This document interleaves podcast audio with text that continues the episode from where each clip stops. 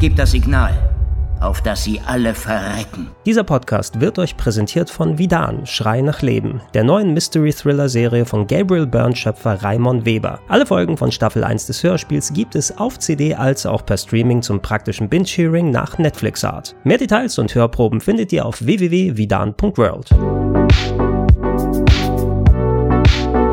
Herzlich willkommen auf rpgheaven.de zu allem, was ihr wissen solltet über die westliche Version von Phantasy Star Online 2. Für mich als gestandenen Rollenspieler war es eine faustdicke Überraschung, als es auf der E3 2019 hieß, dass wir über sieben Jahre nach dem japanischen Release von Phantasy Star Online 2 das MMORPG irgendwann auch hierzulande offiziell übersetzt und lokalisiert spielen werden können.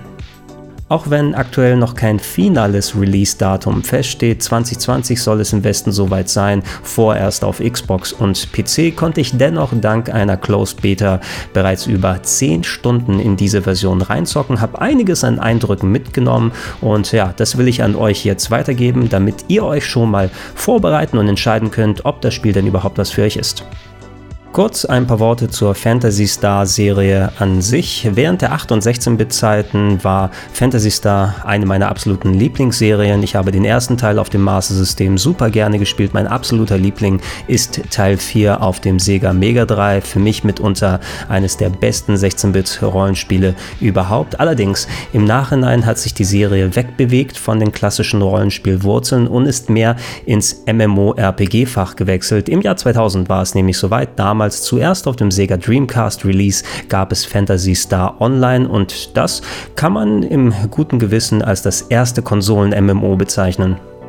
Ich hatte mir damals zu diesem Zweck Fantasy Star Online zuerst aus den USA importiert und mir dazu für über 50 D-Mark eine exklusive Dreamcast-Tastatur gekauft, damit ich mich entsprechend mit den anderen Leuten austauschen kann. Und Fantasy Star Online, das funktioniert nicht unbedingt so, wie man andere MMO-RPGs kennt. Man hatte eine Hub-Weltraumstation, von der man in Viererpartys dann äh, auf Planeten runter durfte und dann entsprechende Dungeons durchgearbeitet hat hat, von denen es relativ wenige gab. Ähm, da stand auch meistens immer der gleiche Endboss am Ende und das Spiel hat sich hauptsächlich darauf konzentriert, immer wieder durch diese Dungeons zu gehen, immer härtere Versionen der Gegner zu bekämpfen und hauptsächlich sau viel Loot einzusammeln, um seinen Charakter weiterzuentwickeln, um dann noch mehr Loot einzusammeln, um seinen Charakter weiterzuentwickeln. Das erste richtige Sequel gab es gegen Mitte der 2000er. Es hieß Fantasy Star Universe und war ein Cross-Generation-Titel, erschienen auf PC, PlayStation 2 und der Xbox 360. Und der nahm das actionbasierte Rollenspiel-Gameplay, hat das mit hübscherer Grafik ein bisschen erweitert, hat am Dungeon-Design noch gefeilt, hat mehr Abwechslung in das Klassensystem reingebracht. Für mich von Interesse war, dass da tatsächlich ein ausgewachsener Singleplayer- und Story-Modus mit drin gewesen ist, der quasi quasi wie Staffeln einer TV-Serie aufgebaut war. Keiner besonders guten, storytechnisch Sci-Fi TV-Serie. Also es war schon alles ein bisschen cheesy und der Intro-Song, der war wirklich echt mies. Ich muss aber sagen, als jemand, der auch prädominant Singleplayer-Rollenspiele spielt, war das wirklich eine willkommene Abwechslung und auch da habe ich einiges an Zeit und äh, Geld investiert. Da die bisherigen Fantasy Star MMOs durchaus Achtungserfolge waren, dachte ich eigentlich, dass wir weitere Fortsetzungen relativ schnell im Westen sehen werden. Fantasy Star Online 2 kam Mitte 2012 zuerst in Japan auf dem PC heraus und war ein bisschen anders als die vorherigen Teile, hat natürlich wieder mal das Gameplay gestreamlined, hatte an der Grafik gefeilt. Allerdings, es war nicht mehr ein klassischer Retail-Titel, den man sich gekauft hat und hatte auch keine sogenannte Hunters License. Das war die monatliche monatliche Online-Gebühr, die man vorher latzen musste, um das Spiel zu spielen, sondern es war ein ja, waschechtes Free-to-Play-MMO. 無料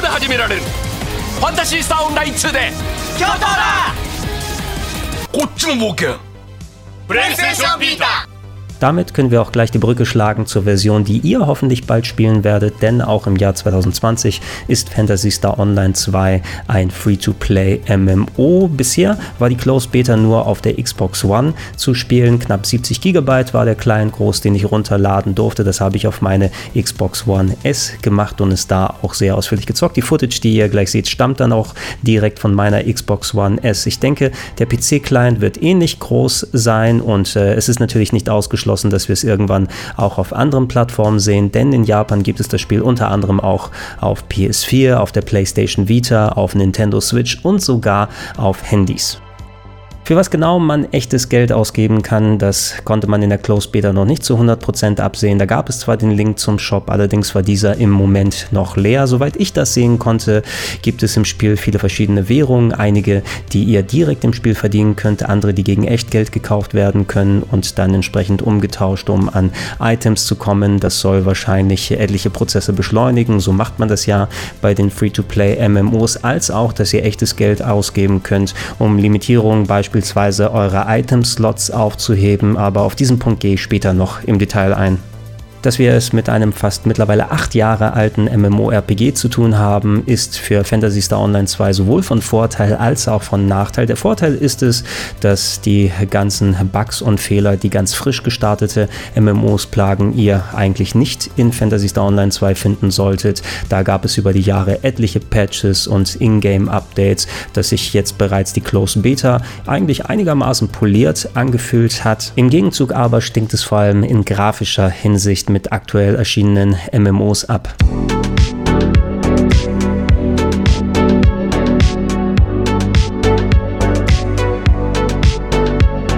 Natürlich kann ich nicht zu 100% sagen, ob doch nicht irgendwas an der Grafik gemacht wurde, da ich das originale PSO 2 nie gespielt habe. Allerdings so berauschend sieht das wirklich nicht alles aus. Die Charaktermodelle als auch deren Animationen, die sind schon in Ordnung, das kann man schon mal machen. 2012 war das wahrscheinlich schon okay. Hier ist es, ich akzeptiere dann mal, wie es ist. Die Umgebungen haben durchaus recht niedrige Texturqualität gehabt, ausgehend von meiner Xbox One S Fassung natürlich. Ähm, was mich am ehesten beeindruckt beeindruckt hat, waren gerade die größeren Gegnermodelle als auch die Bosse. Die waren schön aufwendig animiert und hatten dementsprechend auch viel Detailarbeit äh, verliehen bekommen. Und äh, da hat es mal wieder Spaß gemacht, gerade die Cutscenes zu sehen, wenn man das erste Mal auf sie trifft. Auf der Xbox One S hier.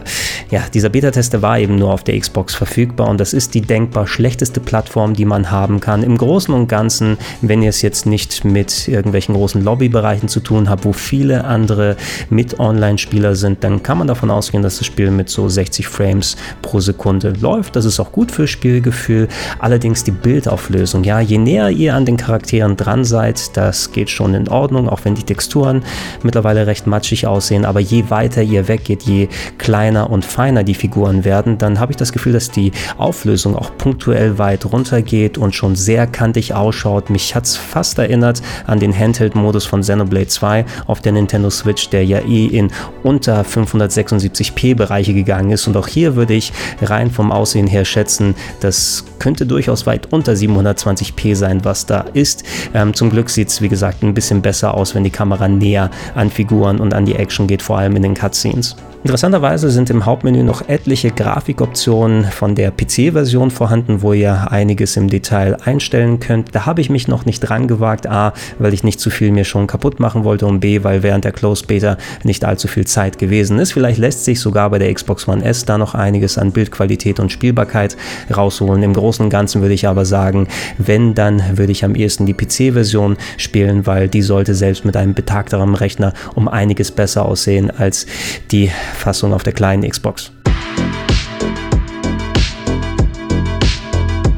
Ähnlich wie Fantasy Star Universe hat auch Fantasy Star Online 2 einen dedizierten Story-Modus. Ich habe mich da zumindest in der Closed Beta so weit reingearbeitet, wie es geht. Äh, nicht nur um mich aufzuleveln, äh, ein wenig, indem ich die Quests gelöst habe, als auch um einfach mal ein Gefühl für das Spiel zu bekommen und die ganzen Tutorials mitzumachen. Aber im Großen und Ganzen würde ich fast sagen, dass die Storyline sich relativ optional angefühlt hat. Sie ist recht umfangreich. Wir haben es, wie gesagt, ja auch mit einem fast acht Jahre alten Spiel zu tun und in der Closed Beta leider war nur die erste von insgesamt bisher sechs erhältlichen Episoden freigeschaltet und auch die, da habe ich etliche Stunden gespielt und bin bei weitem noch nicht mal ans Ende dieser Episode gekommen. Und die Story, die war bis hierhin nicht besonders gut, muss ich zugeben, und vor allem auch sehr klischeehaft erzählt. Ihr seid auf einem Generationsschiff, was zu Beginn des Spiels auf einem fremden Planeten ankommt und ihr gehört einer Spezialeinheit namens Arx an, die auf diesem Planeten raufgeht und da gegen Monster kämpft. Ich denke, um den Fortbestand der Menschheit zu sichern. Und da obendrauf sind solche alten Kamellen wie, hier findet ein Mädchen, das unter Gedächtnisverlust leidet. Ihr werdet von einer mysteriösen Figur stets angegriffen, die maskiert ist. Andere Figuren sind von alten bösen Geistern besessen.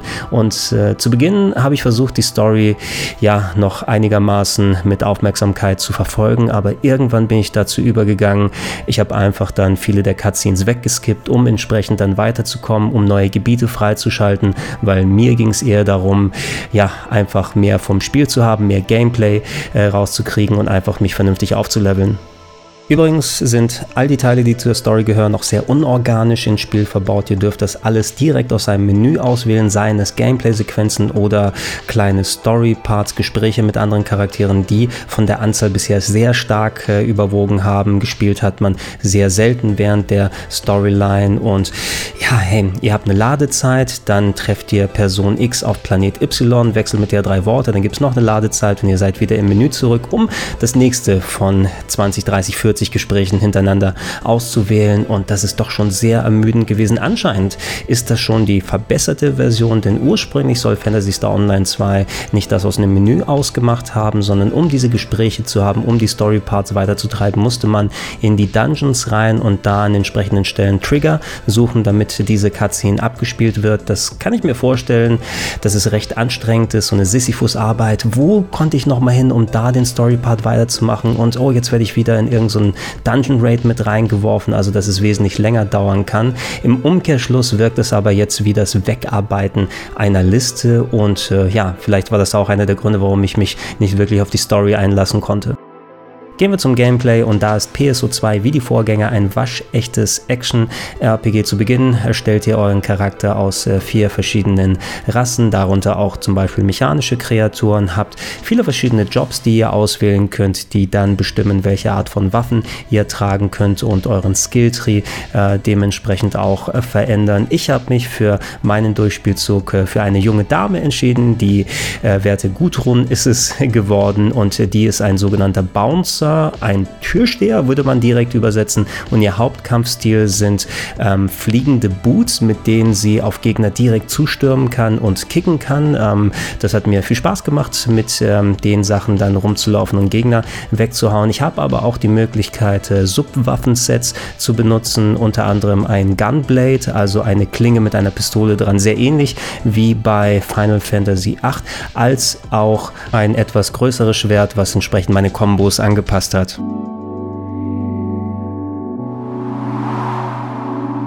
Für mich haben sich die fliegenden Boots als Hauptwaffe herauskristallisiert. Da habe ich mit der Y-Taste eine Homing-Attacke gehabt, mit der ich direkt schnurstracks auf Gegner zufliegen kann und dann mit der X-Taste meine Kombos ablassen darf. Ihr ähm, solltet auf jeden Fall einen bestimmten NPC aufsuchen, der gibt euch einen Quest, der nicht nur Experience-Punkte bringt, sondern auch euch die feineren Details eurer jeweiligen Waffe beibringt in einem kleinen Tutorial. Und äh, das habe ich erst gemacht, nachdem ich bereits ein, zwei Stunden gespielt gespielt habe und dann gemerkt, oh, da habe ich ja so viel mehr Optionen. Ihr könnt mit dem Druck auf die L-Taste auf ein Subset an Skills dann schalten. Die sind frei konfigurierbar. Ihr könnt sie zu verschiedenen Kombos zusammen äh, verbinden lassen. Ihr habt die Möglichkeit, per Lock-On bestimmte Gegner ins Visier nehmen. Und ganz wichtig, achtet darauf nach jeder Attacke, dass ihr einen roten Kreis seht, der um eure Figur erscheint. Der zeigt nämlich das Timing an, wie ihr eine Attacke mit einer anderen zu einem Combo verbinden könnt, um so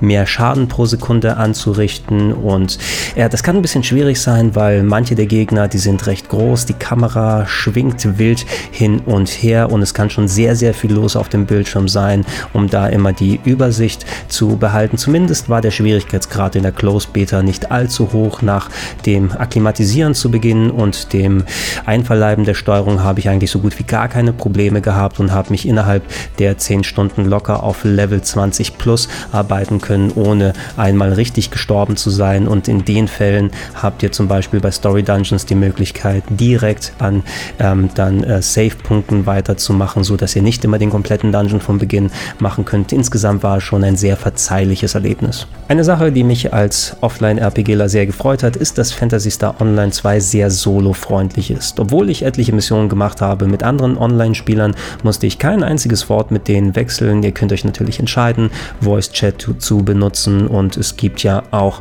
Gilden, zu denen ihr euch zusammenschließen könnt, aber im Großen und Ganzen haben wir da einfach unsere Missionen gemeinsam gemacht. Und jeder hat sein Ding da abgezogen. Und das hat schon funktioniert. Wenn es um Story-Missionen geht, dann werden euch NPCs zugewiesen bei eurer Party, die bis zu vier Leute dann umfassen kann. Und ja, die agieren per KI neben euch, nehmen die Gegner ins Visier und äh, hauen richtig drauf. Ähm, wenn ihr in der Story weitergeht, schalten sich mehr und mehr NPCs frei, die ihr in eure Party mitnehmen könnt. Dazu habt ihr einen Pool an generierten NPCs, die dazukommen können und könnt euch jederzeit eine eigene Party so zusammenstellen. Und ja, wenn ich selber was gemacht habe, dann habe ich mir entsprechend die KI-Kollegen dazu geholt und mich darauf konzentriert, mein eigenes Ding da zu machen. Es gibt einige Dungeons, in die ihr geht, da seid ihr nur mit eurer Party unterwegs wie eine eigene Instanz. Äh, bei vergleichbaren MMOs bei anderen, das sind sogenannte Multi-Party-Dungeons, da sind während ihr in einem Dungeon unterwegs seid, noch zwei bis drei andere Partys von anderen Leuten, die da herumlaufen und Action machen, so dass ihr gegebenenfalls euch helfen könnt, wenn es um größere Gegner geht. Aber im Großen und Ganzen war das auch wiederum alles sehr, sehr solo-freundlich. Was für mich während der Close Beta nicht so gut funktioniert hat und da kann ich mir sehr gut vorstellen, das wird einer der Gründe sein, warum Leute echt Geld in die Hand nehmen, war der sehr limitierte Platz einerseits für Subquests, die ihr parallel annehmen könnt und andererseits eurer Item-Slots. Jeder Charakter, den ihr erstellt, hat zu Beginn beispielsweise 50 dieser Item-Slots und einige von denen werden sofort belegt durch die verschiedenen Waffensets, die ihr habt und Equipment-Stücke. Dann nimmt jedes Item, was ihr sonst in der Liste habt, egal ob es ein Verbrauchsitem ist oder ein Sammelding, was ihr im Level gefunden habt, beispielsweise Mineralien, die gefördert wurden oder Fische, die gefangen werden können, die nehmen jeweils einen dieser Slots weg, auch wenn mehrere von denen vorhanden sind. Ähm, nehmen wir zum Beispiel einen Monomate, das ist die kleinste Heil Teileinheit, selbst wenn ihr acht oder neun Stück davon habt, die kosten euch einen Item-Slot. Aber diese 50 Slots, die werden nach zwei, drei Dungeon-Gängen sehr schnell komplett gefüllt mit einem Krimskrams, den ihr sammeln könnt. Und dann merkt ihr auf einmal, hey, ich kann nicht mehr diese ganzen geilen Waffen einsammeln, die vom Gegner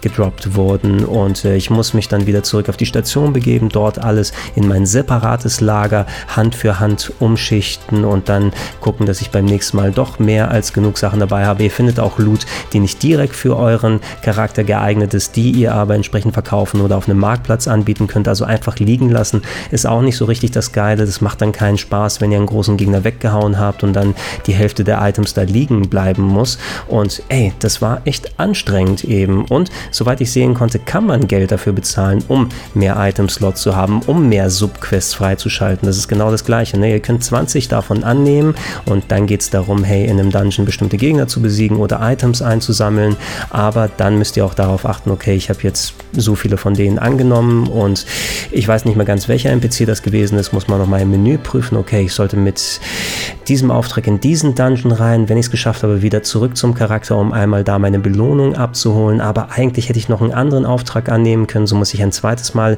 in den Dungeon rein. Es wird sehr schnell sehr unübersichtlich. Und da hätte es geholfen, wenn man von Haus aus eben mehr Item-Slots verfügbar hat, als auch mehr Subquest-Slots. Die Locations, auf denen ihr unterwegs sein könnt, beschränken sich bis hierhin zumindest auf die Raumstation, die als eure Hubwelt gilt, als auch etliche Dungeons, die sich äh, auf dem Planeten befinden. Die Dungeons selber, die waren schon einigermaßen abwechslungsreich, haben verschiedene Settings, äh, sind im Großen und Ganzen relativ uniform, will ich sagen, verschiedene lange Gänge. Ab und zu gibt es mal so ein kleines Mini-Rätsel zu lösen, drückt auf den Schalter, um an entsprechende Truhen zu kommen und so weiter. Je nach Location habt ihr es auch mit eigenständigen Elementen zu tun, wie großen Höhenunterschieden Unterschieden, die ihr überwinden müsst oder irgendwelche Jump Pads, die erstmal gefunden werden müssen. Aber im Großen und Ganzen hat es sich recht uniform angefühlt. Jeder Dungeon bestand aus zwei größeren Gebieten, die überwunden werden müssen. Da sind viele Gegner, da sind viele Abzweigungen drin und dann ein letztes Gebiet, was als Kampfarena für den Boss gilt. Es hat so einen gewissen Random-Charakter gemacht, wie die Dungeons aufgebaut sind. Ich kann jetzt nicht zu 100% sagen, ob die auch wirklich zufallsgeneriert werden. Sie könnten es sein, weil das da jetzt nicht so aufwendig und handlich handgeklöppelt aus. Aber immerhin, sie waren kurz genug, dass sie nicht langweilig geworden sind und auch die Bosskämpfe, die konnte ich wie gesagt bisher einigermaßen gut angehen. Ich habe jetzt nicht so groß meine Probleme gehabt und das Pacing, das haben sie immerhin da ganz gut hinbekommen. Die Raumstation ist wie gesagt eure Hubwelt und das, was ich bisher von dir gesehen habe, das war überschaubar. Ich war noch nicht im Hauptquartier der Allianz, weil ich mich noch keiner Gilde angeschlossen habe. Ansonsten gibt es aber einen kleinen Vorbereitungsraum mit einem Energiepool, in den ihr reinspringen könnt. Der bringt euch dann, äh, nachdem ihr eure Party zusammengestellt habt, zum nächsten Dungeon runter. Davor ist ein etwas breiteres Terminal mit verschiedenen Tresen, wo NPCs dran stehen, die euch Quests geben, die euch Tutorials dann herbeibringen. Da drumherum gibt es eine Heilstation Mission, wo ihr eure Charaktere dann wieder mit Hitpoints auffüllen könnt und so weiter und so fort. Per Aufzug könnt ihr in verschiedene Locations nochmal reisen. Es gibt ein Café, das recht entspannt aussieht und da sind etliche Auftraggeber, die euch Sammeljobs geben, wo ihr dann Sachen abgeben könnt, bei denen es gibt eine Spielhalle, ein großes Casino, hat mich ein bisschen an die Spielhalle erinnert, an den Golden Saucer von Final Fantasy XIV, nur nicht ganz so groß und opulent und da findet ihr natürlich wie in solchen solchen MMO-Casinos häufig ähm, ja dann entsprechende Spieltische. Es gibt Minigames, die man zocken kann. Ich bin da einmal drumherum gegangen und habe die Runde gemacht und das war auch ganz nett, aber das ist, glaube ich, jetzt nichts, wo ich zumindest sehr viel Zeit drin verbringen werde. Während der Close Beta habe ich wie gesagt nun viel in Sachen Story und Tutorials gemacht und da würde ich euch den Tipp geben, macht auf jeden Fall die Tutorials nicht nur um die verschiedenen Sachen euch beizubringen, wie ihr jeweils was macht, sondern weil das zu Beginn auch richtig was an Erfahrungspunkten bringt. Auf jeden Fall wesentlich mehr, als wenn ich nur Dungeons gemacht hätte. Ich denke, das ist eine Art Starthilfe, um am Anfang richtig gut ins Game reinkommen zu können und so war ich auch relativ schnell auf Level 20 nach einigen Stunden und habe von da aus weitergezockt, um angenehm in der Story weiter zu kommen. Ich denke, später wird es so sein, wenn man einmal alle diese Sachen durch hat, dass man sich eher durchs äh, Aufleveln in den Dungeons befindet und die entsprechenden Gegner macht, verschiedene Schwierigkeitsgrade auswählt in den Dungeons und so mit seinem Charakter eine entsprechende Herausforderung hat. Ähm, eine Sache, die zusätzlich dazu kam in der Beta, waren sogenannte Urgent Missions. Zu gewissen Uhrzeiten wurde dann das gesamte Schiff zusammengerufen und wer wollte, konnte sich an einer Massenmission beteiligen. Da habt ihr keine Viererparty gemacht, sondern ich bin in den Level rein reingesprungen und auf einmal waren dann quasi ein Dutzend anderer Online-Spieler da und wir haben für mehrere Minuten ein Level gemacht und einen riesigen Gegner besiegt. Da gab es auch Erfahrungspunkte, spezielle Boni, Loot, die man mitnehmen konnte und es war auch ein eigenständiger Level, den ich so bisher nicht in der Story gespielt habe. In der Closed Beta hätte es für das Lösen von mehreren solcher Urgent Missions, ich glaube drei sind es insgesamt, ein spezielles Mac gegeben. Mac sind ja ähm, Begleitroboter, die ihr haben könnt. Die gab es auch in den alten Fantasy Stars und die hatten teilweise sehr abstruse Designs, wie eine Art Einheit, die um euch drumherum fliegt und dann selber Gegner behaken und beschießen kann. Und äh, ja, für das Lösen dreier solcher Urgent Missions solltet ihr einen Mac im Dreamcast-Look bekommen. Das habe ich leider nicht zeitlich geschafft, weil viel von der Beta auch äh, für in Deutschland nachtschlafende Zeit dann passiert ist. Dazu gab es ein Konzert, was ich nicht gesehen habe. Das war auch sehr spät von deutscher Zeit aus her. Ich denke, das werden in Zukunft, wie bei vielen anderen Online-Spielen, spezielle Events sein, um nochmal für ein bisschen mehr Spaß zu sorgen. Insgesamt muss ich sagen, nach der Closed Beta, ich habe tatsächlich Bock noch mehr zu zocken und werde auch in der nächsten Beta ein bisschen dabei sein und äh, auch im finalen Spiel. Weiß jetzt nicht, ob das das Spiel wird, wo ich dann hunderte, 200 plus Stunden investieren werde. Es hat mir Spaß gemacht, es hat sich ganz schön fluffig gespielt. Wie gesagt, ich bin schnell reingekommen, die Dungeons waren nicht allzu lang, der Spielstil hat mir gefallen und es gibt ja auch noch eine sehr große Varianz, was die Rassen und Klassen angeht, um mal in eine andere Richtung reinzugehen. Die Story fand ich nicht wirklich geil und es hat seine Problemchen. Die Lokalisation, die war zum Beispiel durchaus in Ordnung. Die Texte waren alle auf Englisch übersetzt. Ähm, ich habe von einigen gehört, die im Detail jedes Menü durchgegangen sind, dass da noch einiges an Schreibfehlern und Fehlübersetzungen drin sind. Da denke ich mir, war es die schiere Masse an Text bei der Beta. Da war es noch nicht so weit, dass man alles nochmal gegenlesen konnte. Aber im Großen und Ganzen hat sich das schon recht rund angefühlt. Die englische Synchro ist auch okay. Typisch anime-mäßig hat sie sich angefühlt. Ab und zu mal haben die Charaktere geflucht. Der erste NPC, auf den ihr trefft, der hat ein lockeres Mundwerk und einen schottischen Akzent. Warum auch immer. Und ah, die Sprachausgabe, also Lippensynchron, das geht anders. Ich denke mal, das wurde alles auf die japanische Version gemacht und hier kann es teilweise sein, dass die Figuren mehrere Sekunden weiter plappern, während ihr schon fertig mit eurem Satz sein solltet. Man, that was almost too dead on. Good thing I prepared for the worst. So, bevor es zu lang wird, äh, wenn ihr noch konkrete Fragen habt, dann schreibt sie einfach unten in die Comments mit rein und ich versuche sie nach bestem Wissen und Gewissen zu beantworten. Und äh, wenn dann die finale Version da ist, wenn es noch was Spezielles nach der nächsten Beta zu sagen gibt, dann werde ich noch ein weiteres Video machen. Ansonsten aber hoffe ich, dass ihr mehr als genug informiert seid, um zu wissen, ob Fantasy Star Online 2 was für euch ist oder auch nicht. Ich würde mich freuen, wenn ihr noch weiter auf rpgheaven.de da seid. Da haben wir viel mehr anderen Content. Es gibt Reviews Vorschauen, es gibt Hardware-Tests, es gibt Let's Plays und so weiter, die ihr hier euch anschauen könnt, als auch, wenn es sich anbietet, Podcast-Versionen von solchen Videos wie hier auf äh, plauschangriff.de oder direkt in den Gedankensprung-Feeds zum Lauschen und Anhören. Und falls ihr es noch nicht macht, ich würde mich freuen, wenn ihr mich mit einem kleinen monatlichen Betrag unterstützt, unter anderem auf patreon.com slash rpgheaven, auf steadyhq.com slash rpgheaven oder auch gerne direkt unter paypal.me slash Vielen Dank und Tschüssinger.